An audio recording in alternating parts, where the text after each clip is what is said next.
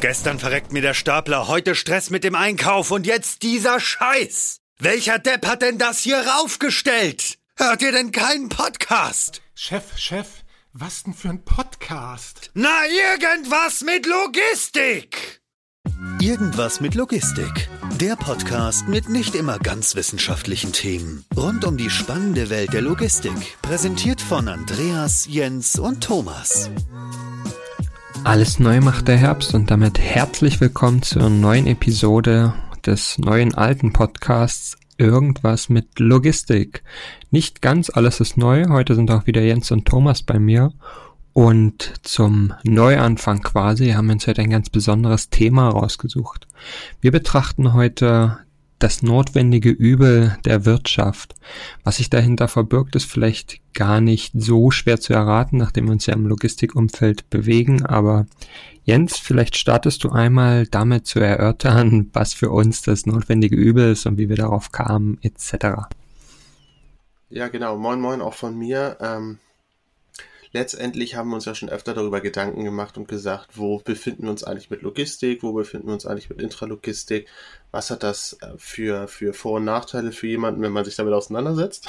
Und ähm, was aber immer wieder auch durchscheint und man auch immer wieder sieht, wenn man sich mit Unternehmen beschäftigt, beziehungsweise mit Abläufen mit Unternehmen, dass eine Tätigkeit wie Logistik, die einfach da ist, die man einfach machen muss, das kann man sich nie aussuchen, ähm, gar nicht so gewertschätzt wird, beziehungsweise als Chance gesehen wird, sondern meistens, wie du gerade ja schon eingehend gesagt hast, als das notwendige Übel am Ende des Tages.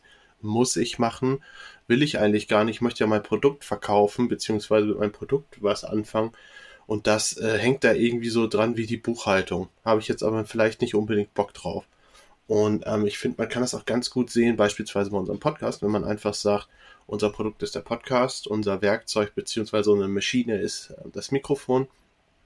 Aber wie wir überhaupt ähm, in, der, in, die Lage versetzt wurden, mit dem Mikrofon einen Podcast zu machen, da steckt ja mega viel Logistik hinter. Das Mikrofon musste irgendwann mal zusammengebaut werden, diese Teile mussten irgendwo hinkommen, das musste gelagert werden, das musste in einer Produktionshalle rechtzeitig an den richtigen Ort gebracht werden, dann wieder verschifft, verflogen oder mit der Schiene weggebracht werden, dann wieder höchstwahrscheinlich eingelagert, bis wir uns dann in der Sekunde entschieden haben, mit dem Kaufen-Button ähm, im World Wide Web genau dieses Modell jetzt für uns jetzt hier in den jeweiligen, ähm, in die jeweiligen vier Wände schicken zu lassen. So, da steckt extrem viel hinter, was das Mikrofon dann am Ende ja auch wertvoll gemacht hat, beziehungsweise für uns nutzbar gemacht hat. Und da wollen wir heute halt mal so ein bisschen reinschauen, wo kommt die Logistik her, wie ist die Wahrnehmung heutzutage und wie kommen wir vielleicht auch mal ein bisschen weg davon zu sagen, ja, das muss ich machen, das ist das notwendige Übel. Ja, wenn du, sag, wenn du sagst, wo, wo kommt das eigentlich her, beziehungsweise wo kommt die Logistik her, würde ich sagen, da fragen wir mal den alten Hasen in unserer Runde. Thomas, willst du mal ein bisschen aus dem Nähkästchen plaudern? Wie war das eigentlich früher so mit der Logistik? Zu Zeiten, in denen du noch jung warst und von uns noch äh, geträumt wurde. ja, genau. Ja, moin, moin auch von meiner Seite nochmal. Ähm, ja, wie war das damals in ähm, sag ich mal, so in den 80er, 90er Jahren. Wie wurde ich weiß, da? die Erinnerung ist ein bisschen verschwommen, aber das ist okay. Ja, doch, die, das ist dann auch die, die, Inner, die Erinnerungslogistik, zu sagen. Nee, aber ja, wie war das damals? Ähm, also ich denke mal, in der Tat, auch damals war es so, dass das, dass die äh, Logistik noch mehr, glaube ich, als das notwendige Übel angesehen wurde, als, äh, also noch mehr als heutzutage. Also man hat viel, viel mehr ähm, einfach auf die Produktion geachtet ähm, und, und geguckt, dass da, sag ich mal, dass die Produkt, äh, die, die, die Produktionsprozesse wirtschaftlich ablaufen, dass das, dass die effizient sind und so weiter. Und ähm, Natürlich war es irgendwie erforderlich, dass die Materialien zur richtigen Zeit am richtigen Ort ähm, ankamen, aber äh, letzten Endes wurde hauptsächlich auf die Produktion geachtet und da floss auch das Geld, Geld hinein in den Unternehmen. Und, ähm, und, und es war ganz im Gegenteil, war es eben auch so, dass, äh, sag ich mal, wenn Restrukturierungs- oder Kostensenkungsmaßnahmen durchgeführt worden sind, ähm, sag ich mal, dann hat man erst mal bei der Logistik angefangen, äh, so nach dem Motto, ja, braucht überhaupt irgendwie ein Lager? Brauchen wir doch gar nicht oder wie groß muss es sein und so weiter. Ähm, und Ähm, also man hat eigentlich eher eher das gemacht. Man fing dann irgendwann sicherlich mal an, die Beschaffungsprozesse zu optimieren. Ähm, also in, in, diese Richtung zu gehen, auch gerade, sagen wir mal, damals so ähm, bei VW mit äh, Lopez, das war ja auch so ein Vorreiter, der die ganzen Beschaffungsprozesse optimiert hatte bei VW. Das war dann halt Logistik, so die Beschaffungslogistik, da wurde ein Augenmerk drauf gehalten.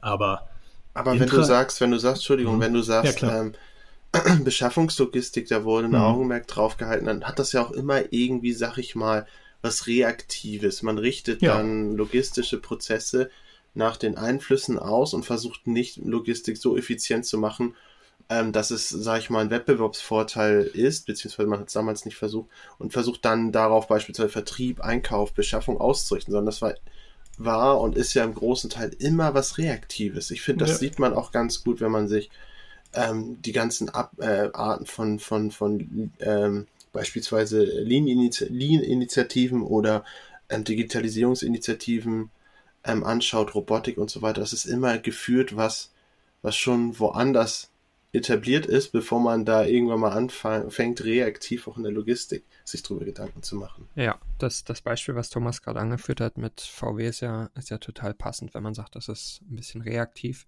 es ist ja so, dass die Produktionsprozesse in der Regel als die wertschöpfenden Prozesse betrachtet werden. Und wenn man das dann mit dem Lean-Gedanken verknüpft, dann würde das ja bedeuten, dass alles wie Bewegung oder Wartezeiten ist ja, ist ja nicht wertschöpfende Tätigkeit. Und demzufolge ist alles, was Lagerung ja betrifft, nicht wertschöpfend. Und darum will man es ja eigentlich reduzieren und eliminieren. Und darum natürlich auch der Ansatz, zu schauen, wie kann ich meine Einkaufsprozesse eigentlich ähm, optimieren in diesem Fall. Würde ich jetzt zumindest so vermuten, dass das ja. so die Denkkette war. Ja, genau. Also ich meine auch, wenn man sich ähm, so Konzepte oder Methodiken anschaut, wie zum Beispiel Lean Production und da in diese, sagen wir mal, 5S-Methodik ähm, auch hineingeht, wo es ja auch darum geht, ähm, wie du eben gerade schon gesagt hast, ähm, also irgendwelche Prozesse wie ähm, auf etwas warten oder dass etwas gelagert wird oder transportiert wird, das will man alles eliminieren oder so weit reduzieren, wie es nur möglich ist. Also eben auch wieder eine, äh, eigentlich ein reaktiver Prozess, aber dass man, sage ich mal, von vornherein einen Prozess ähm, etabliert oder eine Lagertechnik etabliert, die ähm, hocheffizient ist und ähm, trotzdem kostengünstig ist, sag ich mal, das kommt eigentlich ja erst jetzt so, so langsam raus. Aber das war war eben lange, lange, lange Zeit eigentlich gar nicht so der Fall. Nachdem du ja die, die ganze Reise seit vielen, vielen Jahren äh, begleitest, Thomas, was ist denn aus deiner Erfahrung her so ein bisschen der Impulsgeber oder, oder die, der Wendepunkt, wo man sagt, also es war sicherlich nicht die Wende 1989, sondern was war eigentlich äh, der Wendepunkt, dass du sagst, da hat sich eigentlich so ein bisschen was geändert und seitdem ist Logistik ein bisschen interessanter, ein bisschen mehr sexy. Ich würde sagen, so mit der Thematik Industriepunkt, äh, Industrie 4.0 oder Internet of the Things, ähm, was ja auch, wer war das nochmal? Komme jetzt gerade nicht auf den Namen. Professor sowieso, der das äh, groß etabliert hat, diesen Namen Internet of the Things. Ähm, damit ähm, wurde, sage ich mal, wurden viele, sind viele Themen hochgekommen, hat man, glaube ich, viel, viel mehr Augenmerk darauf gebracht und so, was, wie man eine Logistik, also wie man nicht reaktiv äh, eine reaktive Logistik betreibt, sondern ähm, eine proaktive Logistik und äh, Effizienz hineinbringt. Und man hat halt, äh, denke ich, schon gemerkt, dass, äh, dass dann auch da, dass die Prozesse ineinander greifen müssen und dass die, ähm, dass wenn ich eine eine funktionierende Logistik habe, dass ich dann auch einen Wettbewerbsvorteil habe, siehe Amazon oder was auch immer für große ich Unternehmen. Ich würde da gerne auch nochmal einhaken. Ich denke nämlich, dass es eigentlich schon früher ist, nämlich genau wie du gerade besprochen hast, als es anfing, dass es äh, Plattformen gibt im Internet. Hm, nicht mehr ein klassischer Versandhandel von A nach B, das mache ich jetzt mit dem Katalog oder mit dem Internet. Das ist ja, geht in die gleiche Richtung. Ich denke aber, das Thema Plattform hm, und wo Amazon da auch gutes Beispiel für ist, das hat eigentlich so ein bisschen gepusht, dass man sagt, Logistik ist eigentlich, wenn du das proaktiv mhm. vernünftig aufziehst, kann das richtiger Gamechanger sein. Weil ich meine, genau den Weg, den du oder beziehungsweise ihr beiden ja gerade beschrieben habt mit Lean, ich fahre es zurück, ich versuche nicht wertschöpfende Tätigkeiten zu minimieren.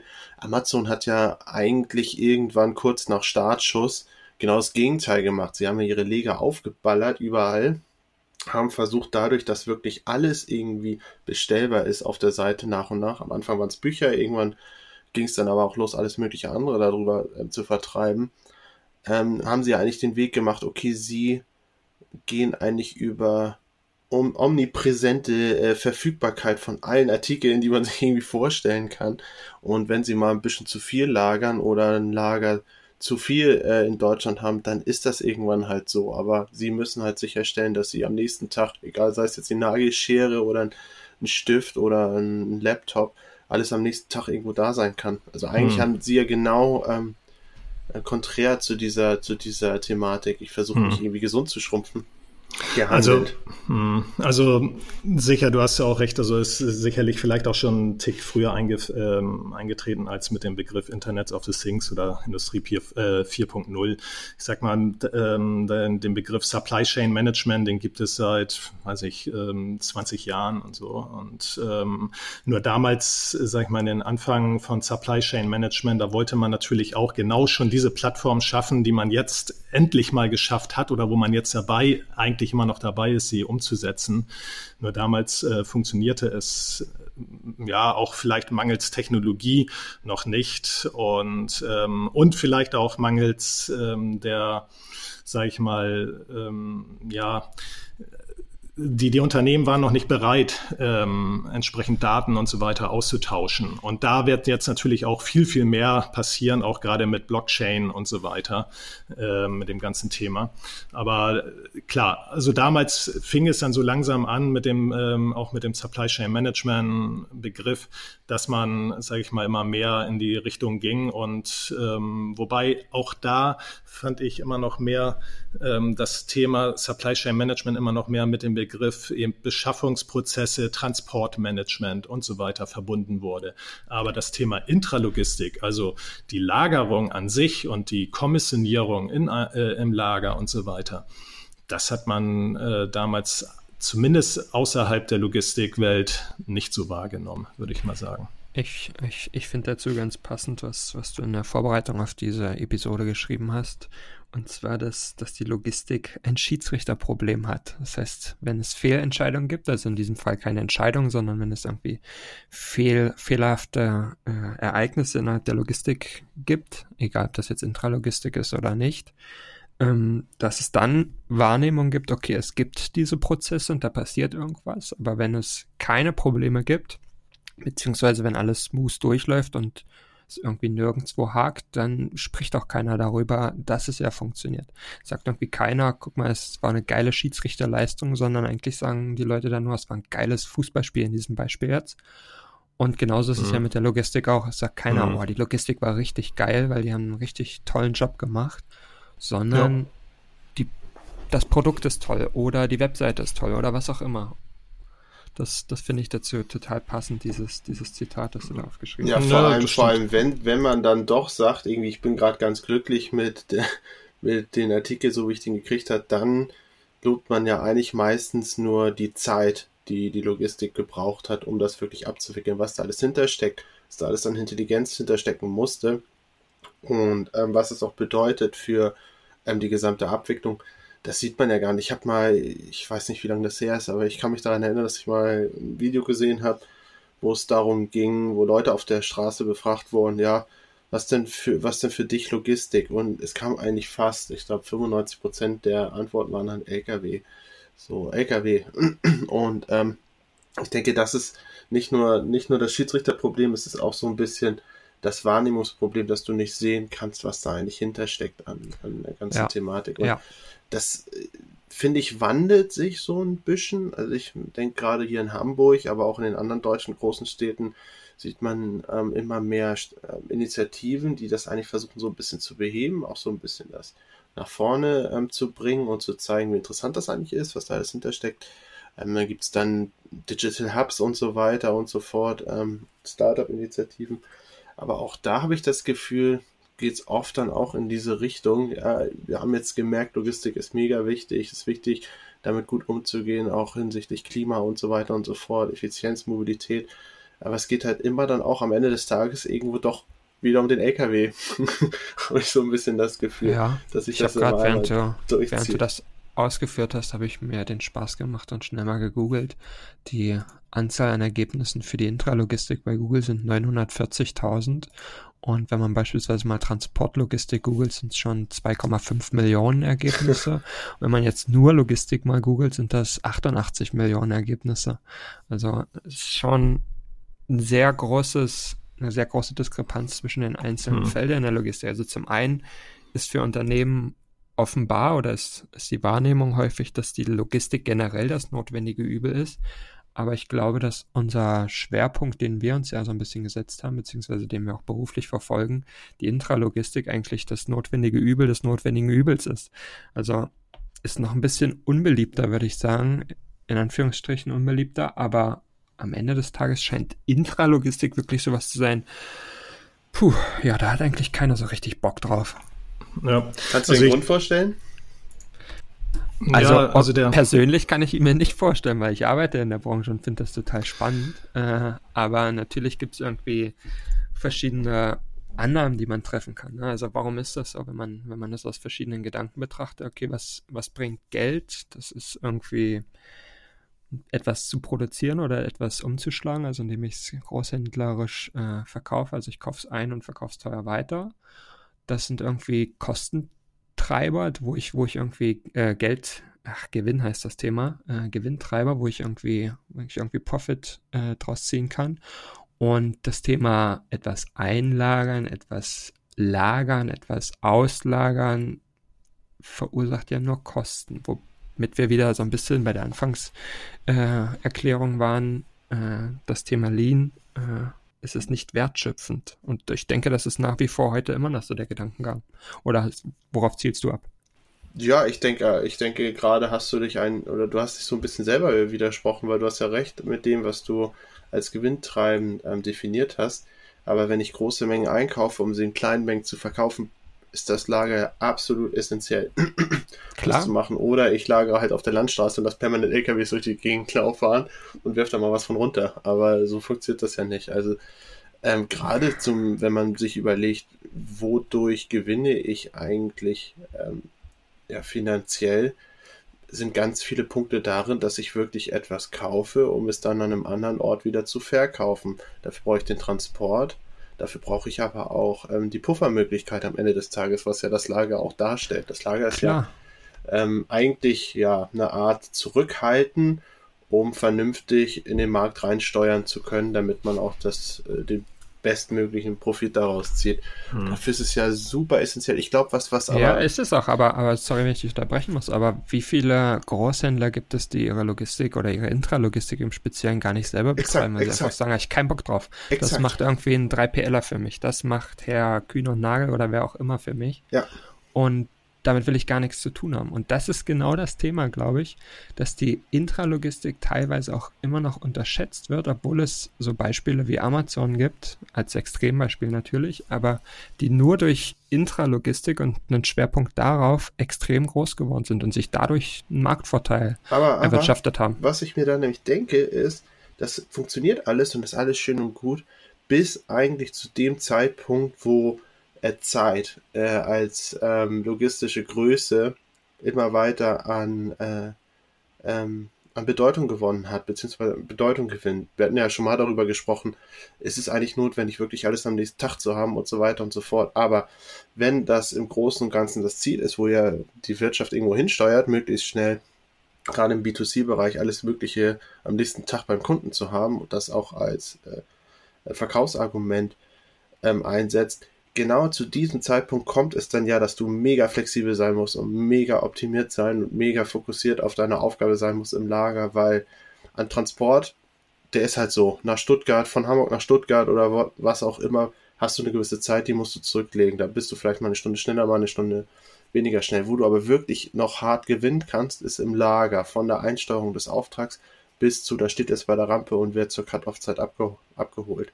Und ich glaube, das ist ein mega wichtiger Punkt, wo dann auch die ganzen ähm, Firmen und auch die ganzen Unternehmen, die an FreePL, 3PL ausgelagert haben, irgendwann merken, oh, das muss ich eigentlich selber in der Hand haben.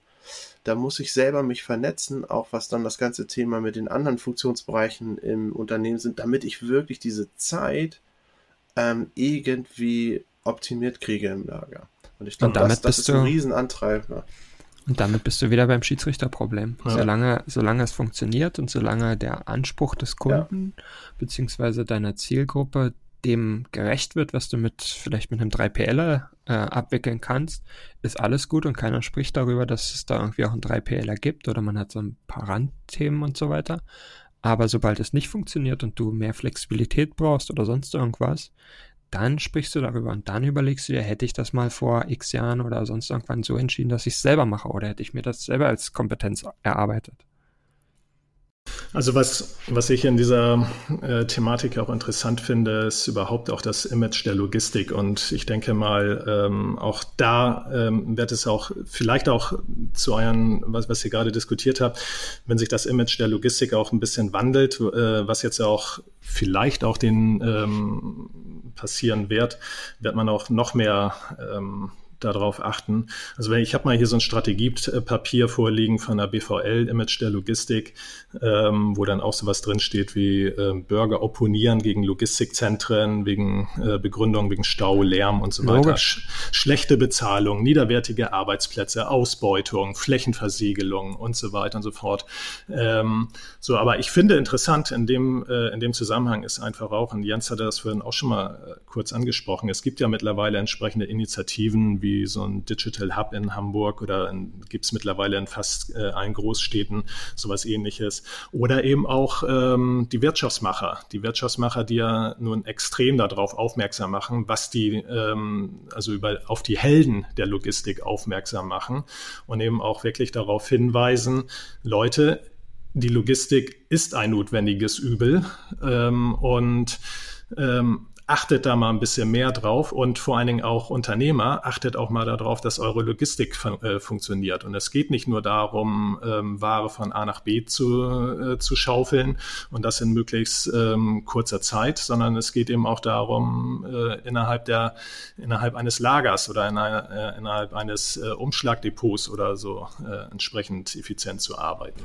Ja, ich meine, all das, was du gerade auch aufgezählt hast, so was man als negativ da, da abstempelt, all das könntest du ja tackeln und verbessern, wenn du dich mit deinem Lager beschäftigst. Das ist ja, das sind ja alles. Ja, genau, klar. Ja, ja kannst du, aber, aber am Ende des Tages interessiert es denjenigen, der irgendwie in seinem in seiner Kleinstadt wohnt und da sein Einfamilienhaus gebaut hat, interessiert es natürlich wenig, wenn, wenn man jetzt mal das erste Beispiel von Thomas aufnimmt, wenn dann da so ein 20 Meter hoher Logistiktrümmer hinkommt und da die neue Logistikhalle steht von Müller-Meyer-Schmidt GmbH. Das, das ist schon, natürlich ja. das Problem. Wie, wie holst du die Leute ab, um denen zu sagen, ja, Logistik ist schon cool? Das interessiert die Leute nicht. Also es gibt auch Sachen, wo es ein bisschen schwieriger ist, aber das ist halt auch da das Thema, wie setze ich mich damit auseinander? Da hast du, hast du wieder äh, dahingehend schon recht, dass du auch sagen kannst, es muss ja kein quadratischer Blechkasten sein, der jetzt wirklich da in der Landschaft steht und nicht hübsch aussieht. Aber auch dagegen kann man ja was machen und einfach sagen, okay, dann gestalte ich das ein bisschen kreativ. Architekten sind ja kreative Leute, die können irgendwie was Schönes zeichnen und vielleicht kann man es so auch ein bisschen aufpolieren, weil es geht ja auch anders. Nö, es das gibt stimmt. Ja also, ja. die ganz nett aussehen. Ja. Also wenn ich, wenn ich da selber auch mal so überlege, wenn ich durch die, durch Deutschland fahre und an, äh, an, der, was ich, an irgendwelchen Auto, ähm, Bahnkreuzen und so weiter stehen da diese riesigen Logistikhallen, bin ich auch nicht ähm, unbedingt erbaut davon und denke auch manchmal so, Mensch, geht's nicht auch anders? Und kann man das nicht, kann man nicht auch die Technik noch ein bisschen anders planen, um da nicht so einen ähm, fetten Kasten stehen zu haben? Zum Beispiel. Es, ja, es sind halt am Ende des Tages sind es, sind es diese ganzen Themen, die du angesprochen hast und so wie Jens das gesagt hat, man muss sich damit auseinandersetzen. Das Thema Gehälter ist einfach ein Thema. Fachkräftemangel ist eng damit verzahnt. Wenn ich die Leute vernünftig bezahle, habe ich vielleicht auch weniger Schwierigkeiten, als wenn ich sage, okay, ich kann ja bloß den Mindestbeitrag zahlen, den ich mir überhaupt vorstellen kann. Natürlich sagt dann jemand in einem Niedriglohnbereich, oh, es zahlt mir jemand nebenan 5 Euro mehr, dann gehe ich dahin. Natürlich habe ich dann Fachkräftemangel, aber dann muss ich mich auch selber hinterfragen, was mache ich eigentlich falsch? Vielleicht kann ja, ich auch wie steuer, über die Kohle kommen. Ja, und wie steuere ich da vielleicht auch gegen? Äh, genau. Also was kann ich verbessern? Ich habe hier zu dem Thema, wollte ich auch noch mal kurz reinwerfen in die Runde, äh, es gab von der, ähm, vom, vom, ähm, vom ähm, Bundesverkehr, oder es gibt immer diesen Bundesverkehrswegeplan, der vom Staat aufgestellt wird, wo es auch darum geht, ähm, wo muss ich eigentlich rein investieren, um Logistik weiterhin ähm, auf dem Niveau zu halten bzw. zu verbessern. Um mal eine Zahl zu nennen, hier geht es bis 2030 immerhin um 270 Milliarden ja, Euro, die investiert werden sollen. Wenn man sich mal die Oberpunkte anschaut, vernetzte Transportwelt, innovativer Güterverkehr, schlaue Schiene, intelligenter Hafen, innovative Luftfracht, äh, Straße der Zukunft, so Wege ähm, für die letzte Meile, so um jetzt mal ein paar rauszugreifen. Bei Kommt jetzt gleich noch aus. intelligentes Lager oder? Nee, leider nicht. Und das meine oh. ich nämlich. Ähm, viele Themen, die ich mache, sagen wir es Klimaschutz, sei es ähm, ähm, vernünftig ähm, intermodale Verkehre zu benutzen, sei es auch vielleicht Verkehre zu minimieren oder ähm, die letzte Meile vernünftig abzuwickeln. Das sind ja alle Themen, die haben ihren Ursprung im Lager. Das ist dann, warum ähm, versuche ich nicht da erstmal anzusetzen, bevor ich irgendwann losgehe und sozusagen die äh, Symptome bekämpfe, beziehungsweise versuche mich da weiterzuentwickeln. Ich meine, ein ganz klassisches Thema hatten wir auch schon öfter. Äh, warum gucke ich mir nicht im ersten Moment beispielsweise mal meine, meine Packstücke an? beziehungsweise mein Versand. Da hatten wir mal über eine Studie geredet mhm. ähm, bei den Versandhändlern, was eigentlich der Anteil an Paketen beziehungsweise Kosten ausmacht. Aber warum gucke ich mir nicht im ersten Schritt vor allem erstmal an, kann ich das vielleicht schlauer packen und bündeln beispielsweise, damit ich vielleicht nur fünf anstatt sechs LKWs rausschicke am Tag, weil ich es einfach besser gepackt habe und intelligenter gepackt habe. Ähm, dann brauche ich mir auch gar nicht großartig Gedanken zu machen, äh, ja, es gibt so viele LKWs auf der Straße, wenn ich gar schon da anfange, gar nicht so viele zu, zu produzieren beispielsweise. Ja, die, die Frage ist natürlich, an welcher Stelle kann der Staat da intervenieren, beziehungsweise an welcher Stelle ist es Aufgabe des Staates, da irgendwie was zu machen. Ja, klar. Ich, wenn ich über Schiene nachdenke, okay, das ist die Deutsche Bahn, das ist, das ist klar, dass der Staat da ein Interesse dran hat. Wenn ich über, über Luftfahrt äh, nachdenke, okay, da wird sicherlich auch die ein oder andere rechtliche Grundlage geben, wo, wo der Staat irgendwie was machen kann. Was kann der Staat innerhalb der Intralogistik machen? Das ist natürlich eine ganz, ganz schwierige Frage. Wo kann ich das differenzieren und sagen, wo greift eigentlich der Staat an welcher Stelle ein? Aber das, was du gerade beschrieben hast, als Beispiel ist zum mindestens ein interessanter Ansatz. Ne? Wieso kann es, kann es nicht irgendwie ein Tool geben oder was auch immer was ähm, zur Reduzierung von Kartonmengen? Oder wieso gibt es nicht irgendwelche Gedankengänge darüber, wie kann ich Reklamationen eigentlich mit staatlichen Maßnahmen reduzieren? Warum gibt es nicht erhöhte Portokosten für Retouren oder sonst irgendwas? Das sind ja alles Überlegungen oder Steuersätze oder was auch immer. Das sind ja Überlegungen, mit denen man das zumindest versuchen kann zu steuern und ein bisschen lenken kann. Ich meine, Infrastruktur in einem Lager wird jetzt sicherlich nicht Aufgabe des Staates sein, aber irgendwo gibt es da sicherlich Ansätze und das wird scheinbar, so wie es jetzt von dir vorgetragen wurde, ja nicht berücksichtigt, beziehungsweise gar nicht in Erwägung gezogen, dass es da irgendwie Themen gibt. Ja, und ich denke, es ist das gleiche wie zu Beginn des Gesprächs, wie äh, in der Mitte des Gesprächs und wie jetzt auch ähm, beim fortgeschrittenen Gespräch, dass einfach das runterfällt. Das ist einfach nicht, dass ich kann mir nicht vorstellen, dass ähm, die Leute da auch nicht Potenziale drin sehen. Ich kann mir einfach nur vorstellen, dass sie wenn man an Logistik denkt, halt einfach nur an den Transport denkt. Beziehungsweise zum, zum, zum Großteil oder in erster Linie. Ich glaube, das fällt bei vielen einfach runter. Ich meine, das hat sich ja gerade auch dadurch wieder gespiegelt mit deiner schnellen äh, Internetrecherche, worüber eigentlich geredet wird, beziehungsweise worüber mhm. geschrieben wird. Ähm, ich ich glaube, dass das fällt einfach runter. So, und das ja, ist natürlich doof. Also du kannst natürlich, du kannst natürlich als Staat auch sagen, okay, ähm, mhm ich fördere, also es geht ja nicht nur darum, dann hart Infrastruktur zu bauen, ich kann ja auch durch Klar. Förderprogramme beziehungsweise ähm, auch Prämien, wenn du ähm, weniger Luft transportierst, ist das ja auch besser fürs Klima, dann könnte ich es an anderer Stelle auch irgendwo wieder ähm, ausgleichen. Das, aber, aber, ich glaube, ich glaube, das sehen die Leute halt einfach. Nicht. Aber kommt das mit der CO2-Steuer? Keine Ahnung. Ja. Ich weiß nicht, was da alles drin ist, aber theoretisch ist es ja so ein Thema, wie viel, wie viel verschickst du eigentlich als Unternehmen und wie viel davon ist Luft? Ich meine, das lässt sich natürlich schwer zu ermitteln und schwer kontrollieren, aber theoretisch ist das ja auch eine Maßnahme, um zu sagen, okay, du verschickst, keine Ahnung, 10.000 Pakete im Jahr, da zahlst du x Euro dafür. Wenn du es reduzierst um, keine Ahnung, 10 Prozent, dann zahlst du halt entsprechend weniger dafür.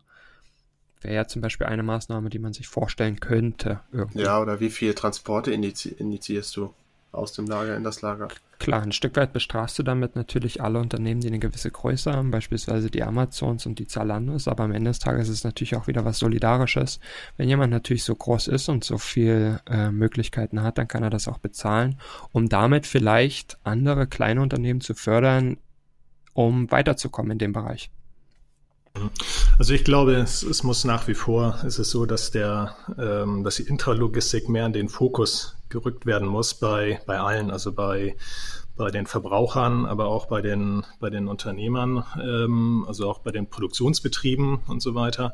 Und es muss insofern in den Fokus gerückt werden, dass die Intralogistik, dass ich damit, wenn ich eine effiziente Intralogistik mache, dass ich da auch ähm, wirklich damit auch einen Wettbewerbsvorteil habe. Nochmal wieder, siehe Amazon oder ähm, andere große Big Player in diesem Bereich, die eine wirklich super effiziente Intralogistik haben, wo äh, ähm, wo es zum Teil so ist, wenn ein ähm, bei, bei Amazon ist es zum Beispiel so, wenn ein Artikel in das Lager reinkommt und das, äh, dann wird der, dieser Artikel sofort verfügbar gemacht. Also das heißt, ähm, er erscheint sofort ähm, in der Verfügbarkeit im Internet und, äh, und so und ähm, kann bestellt werden. Und wenn der dann bestellt wird, ist der, sieht dieser Artikel der, der ähm, sieht gar keinen Lagerplatz oder sowas, sondern also der geht sofort. Genau, der, ja, der geht sofort raus. So, und das heißt, ähm, Amazon zum Beispiel hat da eben diese Prozesse hocheffizient gemacht und, ähm, und auch die ganzen anderen Lager- und Kommissionierprozesse sind hocheffizient ähm, und kann damit Geld verdienen. Und, äh, und ich denke, das diese, diese Effizienz, wenn die mehr so in den Fokus rückt, wenn, wenn sich dieser Effizienz immer mehr Unternehmen bewusst werden, ähm, ich glaube, dann ähm, kann man da auch mehr bewegen und so. Und das wird, das wird natürlich auch kommen durch, äh, durch bessere Techniken, die, die wir ja auch jeden, äh, jeden Tag sehen oder zumindest auch in unseren ähm, in unseren Konzepten vorsehen, wie, was weiß ich, Autostore-Systeme oder andere Systeme oder irgendwelche Robotik-Systeme. Ja, aber ich denke mir halt, ich denke mir halt klar, ähm, aber da bist du immer irgendwo weiterhin äh, reaktiv. Was ich, was mich halt so stört oder ein bisschen auch anfrisst, ist einfach, ähm, warum sehe ich nicht gerade mein Lager und auch die Prozesse dazu als Chance, besser zu werden? Beziehungsweise nicht besser zu werden, sondern mir einen Rahmen ähm, zu schaffen durch die Logistik. Die Logistik als bestimmende Funktion, die alle anderen Unternehmensbereiche beispielsweise ähm, ganz neue Möglichkeiten eröffnet. Ich meine, ganz klassisches Thema ist, äh, ja, wenn ich mir ein Lager anschaue, okay, du sollst die und die Ströme da durchbringen. Wenn du dann aber, wie du ja gerade beschrieben hast, spezielle Prozesse, spezielle Techniken ein ähm, einsetzt, hast du auf einmal die Möglichkeit, ganz andere Service-Levels, Lieferbereitschaftsgrade äh, zu erreichen und so weiter und so fort, was dann wieder einen Einfluss hat auf die Vertragsgestaltung im Einkauf als auch im Verkauf, wodurch du dann sozusagen durch die Logistik für die anderen Funktionsbereiche ganz andere Möglichkeiten geschaffen hast. Ganz neue, neue Gestaltungsmöglichkeiten. In der Realität ist es ja aber oft so, dass gesagt wird, ja, ja, das ist aber so, das wollen die Vertriebsgesellschaften so, so müssen wir die Logistik drauf einstellen. Und ja. ähm, das ist, denke ich mir, das finde ich halt so schwer. Und wenn ich mir dann auch zum Beispiel anschaue, dass da dann diese 270 Milliarden in Infrastruktur ähm, fließt vor dem Hintergrund, ja, wir müssen ja mehr bewegen und so weiter und so fort. Ähm, niemand spricht dann eigentlich darüber, wir können auch das als Chance nutzen, das schlauer zu machen, das intelligenter zu machen und daraus entwickelt sich Geschäft, wie beispielsweise bei Amazon. Das fehlt mir so generell. Das ist immer dieses, dieses, ähm, ja, ja, sind wir wieder am Anfang, das ist immer wieder das notwendige Übel. Es wäre ja auch schön, wenn es auch einfach mal die, zu ergreifende Chance wäre. Hm. Ja, aber das ist auch wieder, und da sind wir auch nochmal wieder am Anfang, ähm, was ich sagte, vorhin schon mal sagte, zum Thema Supply Chain Management, dieses ganze ähm, dieser ganze Themenkomplexe, den es schon seit über 20 Jahren gibt, dass die, ähm, was dem auch ähm, sagtest, die, die ähm, einzelnen Abteilungen, die müssen miteinander mehr miteinander kommunizieren und müssen mehr aufeinander eingehen. Und es darf halt eben nicht so sein, dass es immer wieder diese Platzhirsche gibt wie Vertrieb oder Produktion und so weiter, sondern ähm, es muss eben äh, diese Kommunikation, die muss einfach ähm, mehr vorhanden sein. Und ja. Ja, das ist ja es ist ja das wiederkehrende Thema. Die Supply Chain wird von hinten nach vorn terminiert, also so wie man das halt so macht. Der Kunde first und alles, was der Kunde will, das versuche ich zu ermöglichen über den Einkauf, über die Logistik und so weiter. Alle müssen sich anpassen. Und alles, was in der Logistik passiert, passiert eher in Fachbodenregalanlagen und das staubig und dreckig und das will ich eigentlich nicht machen.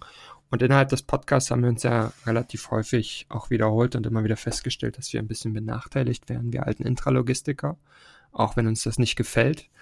Ähm, aber am Ende des Tages gibt es natürlich auch, wie Thomas schon erwähnt hatte, einige Maßnahmen, die versuchen, das ein bisschen gerade zu rücken und teilweise auch durch positive Beispiele, sei es jetzt Zalando in Anführungsstrichen positiv, ja, gibt es schlimme Arbeitsbedingungen oder sonst irgendwas.